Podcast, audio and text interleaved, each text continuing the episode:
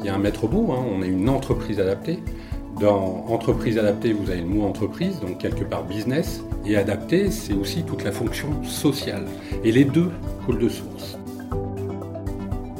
Entrepreneurs en résilience, un podcast d'HEC Paris pour découvrir ceux qui entreprennent hors des sentiers battus depuis de nombreuses années. Et si nous faisions un pas de côté pour ouvrir une autre perspective sur l'entreprise et l'économie? Aujourd'hui, nous sommes avec Manuel Bonnet dans les locaux de Fast Road qui organise les transports des entreprises depuis 2010. Euh, le nom de l'entreprise Fast Road, mhm. alors euh, à l'époque, dans le monde des entreprises adaptées, il n'y avait pas de consonance anglo-saxonne. Donc on a quelque part voulu être un peu disruptif.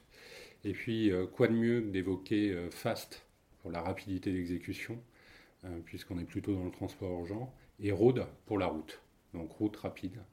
Donc quelque part fast road euh, un peu disruptif et euh, on espère par la suite euh, créer une marque différente. Donc là aussi de par l'accélérateur Île-de-France, donc suivi par HEC. Au démarrage, Fast Road cherchait à changer le secteur du transport en alliant business et social. Alors on a créé Fast Road il y a 10 ans alors déjà, bah, on l'a créé, pourquoi? Parce que hum, des personnes en situation de handicap, quelque part, étaient euh, très éloignées de l'emploi, pour certaines. Et donc on a souhaité allier euh, quelque part nos compétences, c'est-à-dire liées au secteur du transport, et de créer la première entreprise adaptée spécialisée dans le transport. Donc une entreprise adaptée à la base est une entreprise composée à hauteur de 80% de personnel en situation de handicap. D'où la création de Fast Road en février 2010. Et donc on s'est mis en place pendant un an, et puis on a recruté nos premiers salariés. Et donc de là a commencé ni plus ni moins que l'aventure Fast Road, qui dure aujourd'hui depuis 10 ans. On avait d'une part le transport de marchandises et d'autre part le transport de voyageurs. Une personne avec une pathologie liée au mal de dos, bah, directement l'intégrait sur le transport de voyageurs et une personne qui avait une autre pathologie mais qui pouvait s'adapter au transport de marchandises, bah là, effectivement, on l'intégrait euh, comme chauffeur en transport de marchandises. Et on l'intègre comment? C'est-à-dire qu'on a imaginé euh, plusieurs formations qui pouvaient à l'époque ne, pas exister, c'est-à-dire que quelque part, on intégrait une personne, donc il y avait toute une formation à l'intégration dans l'entreprise. Ensuite, une formation liée aux troubles musculo-squelettiques au volant. Donc quelque part, on innovait avec des formations nouvelles. Et euh, la directe, donc, qui est l'organe d'État, les institutions représentatives auprès de, l'entreprise, puisqu'il y a un agrément d'État lorsqu'on signe une entreprise adaptée. Et donc derrière, euh, bah, quelque part, ces innovations au niveau de la formation et au niveau de notre suivi a fait que derrière, on a pu se développer sur un territoire national, c'est-à-dire en Ile-de-France, à Strasbourg, à Mulhouse, à Lyon, à Toulouse et à Nice. L'ambition au démarrage n'est pas celle d'aujourd'hui, bien évidemment, puisqu'on s'est fortement développé. Et lorsqu'on a créé Fast Road, on voulait simplement être euh, la PME euh, située en Ile-de-France. Et puis, on s'est rapidement aperçu qu'aujourd'hui, en France, vous avez à peu près 20% des personnes en situation de handicap au chômage. Donc, qui est quand même le double des personnes dites classiques. Donc quelque part, de la PME qu'on voulait créer, de cette initiative business sociale, puisque quelque part, il y a, un maître mot, hein, on est une entreprise adaptée. Dans entreprise adaptée, vous avez le mot entreprise, donc quelque part business, et adapté, c'est aussi toute la fonction sociale. Et les deux coulent de source, c'est-à-dire qu'on ne peut pas faire du social sans faire du business. Donc, quelque part de la petite PME qui a démarré, ben, on a évolué on, a eu euh, euh, une période de quoi euh, des années de croissance. Et aujourd'hui, on arrive à se dire que cette fibre qu'on avait du handicap, bah, c'est devenu une passion. Et cette passion, c'est ni plus ni moins de, de, continuer à intégrer des personnes, de les former, de les professionnaliser, de manière à ce qu'elles puissent rechercher un emploi durable. Depuis, d'autres projets ont émergé, dont une joint venture sociale, ou JVS, que l'on définit comme une entreprise créée par deux partenaires, dont l'un appartient à l'économie sociale et solidaire. Bon, c'est lancé euh, sur diverses activités et, voir diverses entreprises structurées différemment, voire un autre métier. c'est le cas de l'EATT, l'entreprise adaptée de travail temporaire. C'est ni plus ni moins qu'une expérimentation d'État qui a été signée avec le ministère du, Travail, de par la loi quant à choisir son avenir professionnel. Donc cette expérimentation dit quoi? Dit pour toute entreprise adaptée, vous avez la possibilité de créer une entreprise adaptée de travail temporaire, c'est-à-dire déléguer des personnes en situation de handicap dans tout corps de métier. Donc là, on n'avait pas cette expérience de travail temporaire. Donc nous avons cogné à la porte de certains euh, grands donneurs du marché et nous avons lié un partenariat avec le groupe Randstad. Et donc aujourd'hui, on est la première joint venture sociale à créer une entreprise adaptée de travail temporaire en France, avec un objectif de développement de 5 entreprises adaptées de travail temporaire, donc ça s'appelle CLIF par Randstad, et donc derrière qui vont se développer sur le territoire national. Opérant dans le secteur du transport, Fast Road se pose les questions de son impact environnemental et fait donc évoluer ses véhicules et ses pratiques. Dans le prolongement de cette prise de conscience, Manuel Bonnet lance une nouvelle activité, une offre de logistique du dernier kilomètre à parcourir pour un colis jusqu'au client. Il nous explique la démarche. On avait dans un coin de la tête quand même le développement durable, la transition écologique plus particulièrement. Et puis la, crise du Covid, quelque part, a fait apparaître en nous à vouloir transformer Fast Road. Donc nous avons entrepris des démarches transformer notre flotte de véhicules, de véhicules thermiques en véhicules électriques, de véhicules thermiques en jus de betterave, c'est-à-dire bioéthanol, et puis pour les camions, passer de camions en véhicules thermiques en véhicules GNV, gaz naturel de ville. Et à cela, on a été un peu plus loin. C'est-à-dire que aujourd'hui, nous avons des entreprises liées au handicap, donc toujours des personnes éloignées de l'emploi. Maintenant, il y a des personnes très éloignées également de l'emploi qui font partie du secteur de l'IAE, c'est-à-dire de l'insertion. Et pourquoi pas faire ce qu'on a fait au sein de Fast Road, le faire dans le monde de l'insertion donc toujours aller chercher des personnes éloignées de l'emploi. Et pour cela, on crée encore un projet, une entreprise qui aura l'agrément entreprise insertion, et qui va ni plus ni moins s'orienter sur une activité que ne faisait pas Fast Road jusqu'alors, c'est-à-dire le dernier kilomètre. L'offre au dernier kilomètre, le transport au dernier kilomètre. Euh, l'entreprise sera complètement verte puisque nous aurons 100% de la flotte dédiée aux véhicules électriques, au GNV, au bioéthanol.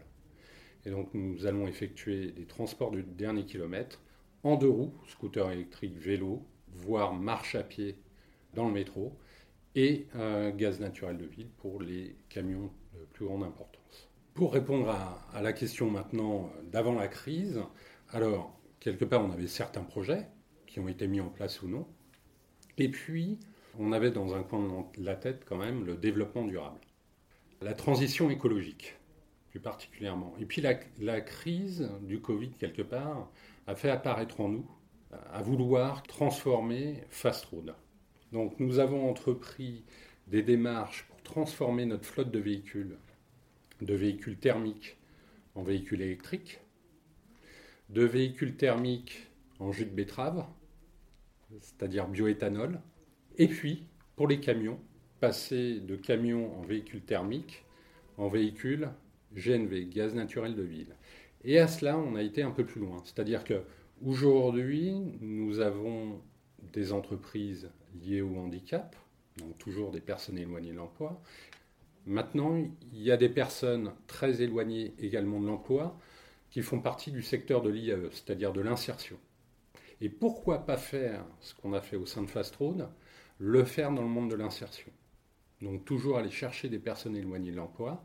Et pour cela, on crée encore un projet, une entreprise qui aura l'agrément entreprise insertion, et qui va ni plus ni moins s'orienter sur une activité que ne faisait pas Fast Road jusqu'alors, c'est-à-dire le dernier kilomètre. L'offre au dernier kilomètre, le transport au dernier kilomètre. Euh, l'entreprise sera complètement verte puisque nous aurons 100% de la flotte dédiée aux véhicules électriques, au GNV, au bioéthanol.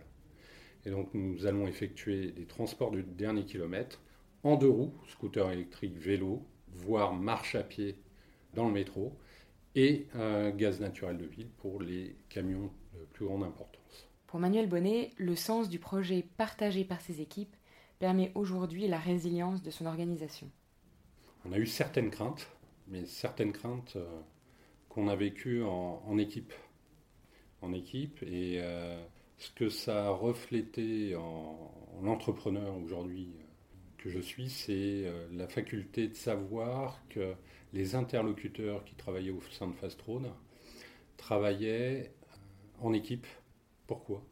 Parce qu'on ne on s'en rend pas compte tous les jours, mais quelque part on a donné un sens à notre travail. Et ça, ils m'ont tous évoqué quelque part pendant la crise, un sens pour des personnes qui peuvent avoir 30 ans, comme pour des personnes qui peuvent avoir 50 ans. Et ça, quelque part, c'est le plus important. Et le sens donné sur l'innovation sociale, sur cette capacité à pouvoir rebondir par la suite, euh, parce que vous, vous devez être, euh, en tant qu'entrepreneur, toujours dans les starting blocks quelque part pour rebondir, nous, euh, au sein de Fast Road, aujourd'hui, on a eu, euh, pendant la crise du Covid, on a eu à peu près euh, un peu moins de 50% du chiffre d'affaires. Donc, on se posait les questions. Et quelque part, on a encore de l'incertitude, puisqu'aujourd'hui, on est à 65%, c'est-à-dire un mois après le déconfinement. Mais on y croit, on va rebondir, et bien au contraire, je pense que l'idée de donner un sens à, son entreprise, que partagent parfois les clients, il faut le savoir, ça donne euh, encore un peu plus de, résilience, un peu plus de force. On a encore un, peu plus l'envie d'aider des personnes qu'elles soient en difficulté aujourd'hui. Ah, l'état d'esprit, il est de foncer aujourd'hui. l'état d'esprit, j'ai envie de dire, il est euh, de transformer encore un peu plus notre société et d'amener cette pierre à l'édifice qui donnent parfois des exemples et des envies chez d'autres interlocuteurs de partager cette aventure et de créer leur propre euh, entreprise, leur propre euh, aventure, cet espace de liberté qui va permettre aussi, quelque part, à travers l'entrepreneuriat, de leur de créer un sens à l'entrepreneuriat, c'est-à-dire un entrepreneuriat social. Enfin, Manuel Bonnet a souhaité soulever deux questions d'actualité sur les VTC et la politique d'achat responsable des grands groupes. Alors nous, Fastroad, on est dans le transport. Nous avons actuellement Fastroad ses diplômes en VTC, à ses diplômes en tant que transporteur, et commissionnaire en transport et capacitaire. Tout ce qu'on demande pour effectuer nos activités.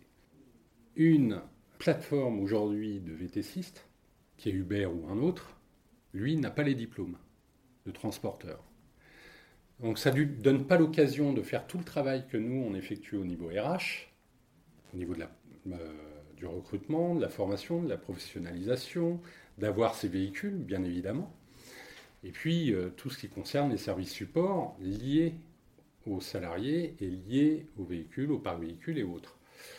puis toute la transition écologique qu'on veut amener, bien évidemment. Alors j'ai envie de dire pourquoi une entreprise comme Uber n'a pas l'obligation de recruter des salariés en propre, comme les règles et la notion juridique est exprimée en France. L'oblige en France, pardon, puisque c'est une obligation. Ça, c'est la première question. La deuxième question, pourquoi aujourd'hui, pour certains grands comptes, on a véritablement une démarche RSE, sociétale, environnementale, de la part de son président, une forte volonté et, quelque part une forte volonté aussi de changer le monde et accompagner à la transition écologique. Et pourquoi, lorsqu'on arrive en négociation d'appel d'offres, parfois l'acheteur en face, qui est sûrement mal informé, pour un euro d'écart avec le mieux disant, mais qui n'est peut-être pas le mieux disant sur la notion écologique et sur la notion sociétale, pourquoi celui-ci va remporter le contrat par rapport à une entreprise dite de l'économie sociale et solidaire, qui fait beaucoup plus d'efforts, donc beaucoup plus de démarches, beaucoup plus de financement lié à l'intégration au monde inclusif, à l'innovation sociale et à la transition écologique pour certaines. Donc voilà. La question est claire. Pourquoi ça ne redescend pas jusqu'à l'acheteur? Merci Manuel. Avec plaisir. Le podcast Entrepreneurs en résilience a été réalisé par l'équipe de l'accélérateur des entreprises inclusives, programme d'HEC IDEA, en partenariat avec la région Île-de-France. Merci à Raphaël Chigneux-Dupuis pour la réalisation, la prise de son et le montage, et à Santiago Dolan pour la bande originale. Merci à nos partenaires pour leur soutien.